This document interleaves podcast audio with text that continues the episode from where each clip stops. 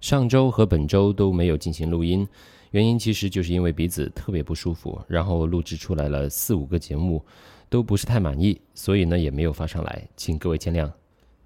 今天晚上呢，我们将书接上一回，来到《小王子》的第十一章节。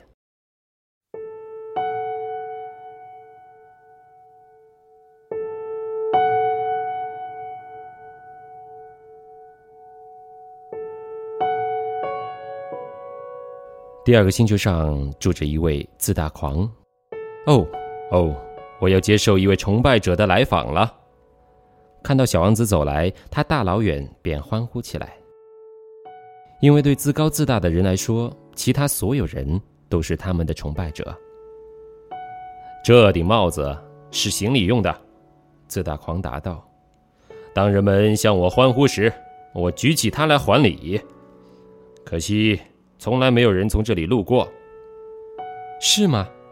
小王子说：“他听不懂这位自大狂在说什么。”你用一只手拍另一只手，自大狂开始指舔他。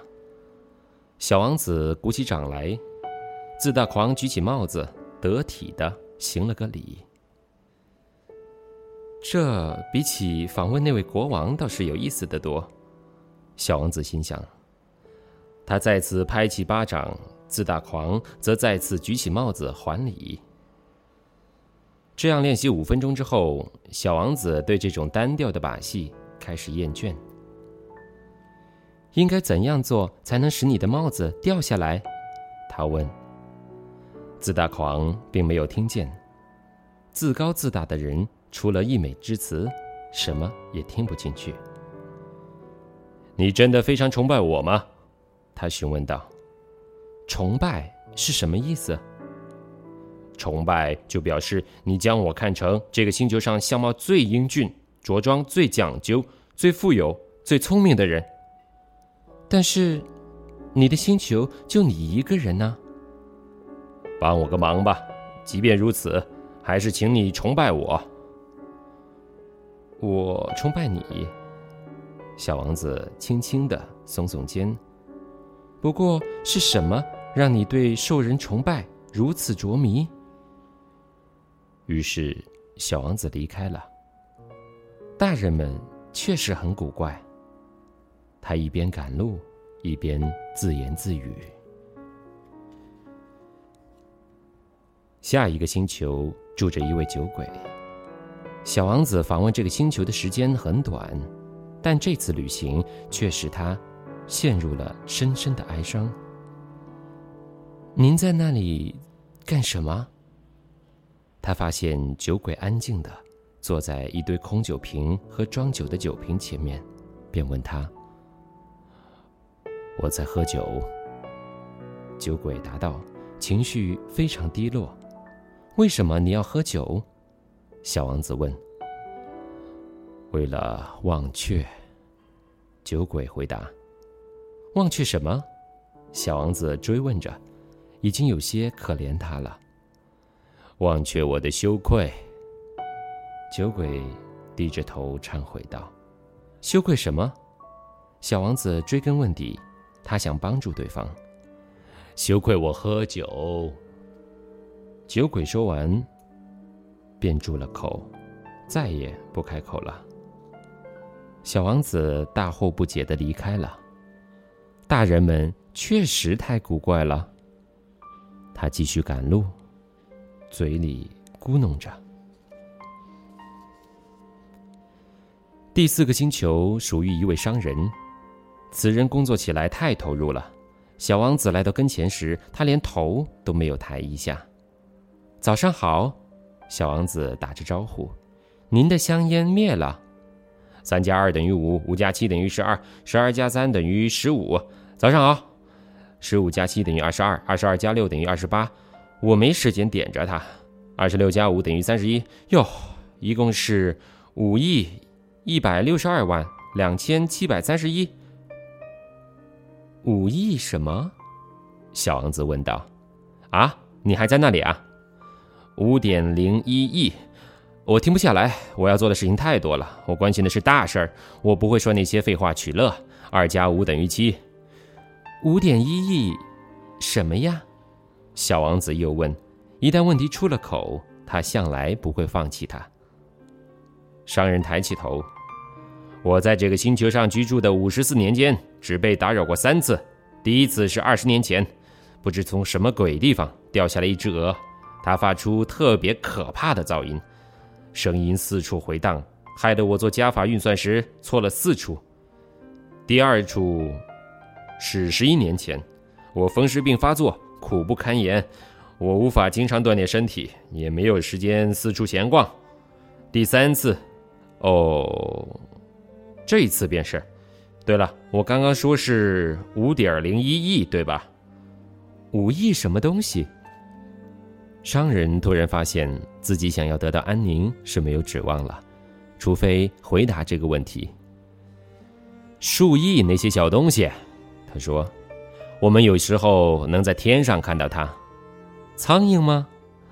哦不，闪闪发光的小东西。蜜蜂。哦不，这种小东西呈金黄色，它让懒汉做黄粱美梦，而我呢，我关心的都是大事儿。我向来没时候胡思乱想。哦，您是指星星？啊，对了对了，就是它，星星。您要五亿颗星星做什么用？是五亿零一百六十二万两千七百三十一颗。我只关心大事儿。我这人呢，计算起来特别精确。您要这些星星做什么用？我拿它做什么用？是啊，什么也不做，我拥有它们。您拥有星星？对。但是我曾经见过一位国王，国王并不拥有，他们要做的事是统治。拥有和统治是截然不同的两件事儿。拥有星星对您？有何好处？他给我的好处就是使我富有。他给您的好处是使您富有。他能使我购买更多星星，如果能找到星星的话。此人的逻辑有点像那个可怜的酒鬼。小王子自存。尽管如此，他仍然还有些问题要问。一个人。怎么可能拥有星星呢？那你说，他们归谁所有？商人反而不快的反唇相讥：“我不知道，但他们不属于任何人。那他们就归我所有了，因为我是想起这件事情的第一个人。一定是这样吗？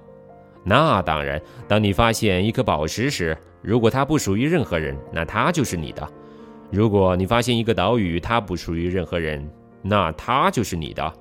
如果你想在所有其他人之前想出一个主意，你就获得了有关这一主意的专有权，它便是你的。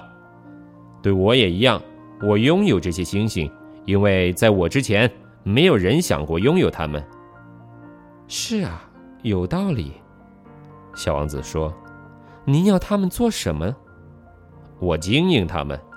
商人回答：“我一遍遍的数他们。”这并不容易，不过我天生就是做大事感兴趣。小王子对他的回答仍不满意。如果我有一条绸布围巾，他说，我可以把它围在脖子上，可以随身携带；如果我有一朵鲜花，我可以把它采下来，可以随身携带。但是，你却无法从天空中。摘取星星，我是不能摘，但我可以把它们存进银行。什么意思？也就是说，我将星星的数量记在这个小纸上，然后我把这张纸放进抽屉，用锁锁上，这就完了。这就够了。商人说：“有意思。”小王子想：“这倒是很有诗意，但是。”这种事儿没什么了不起。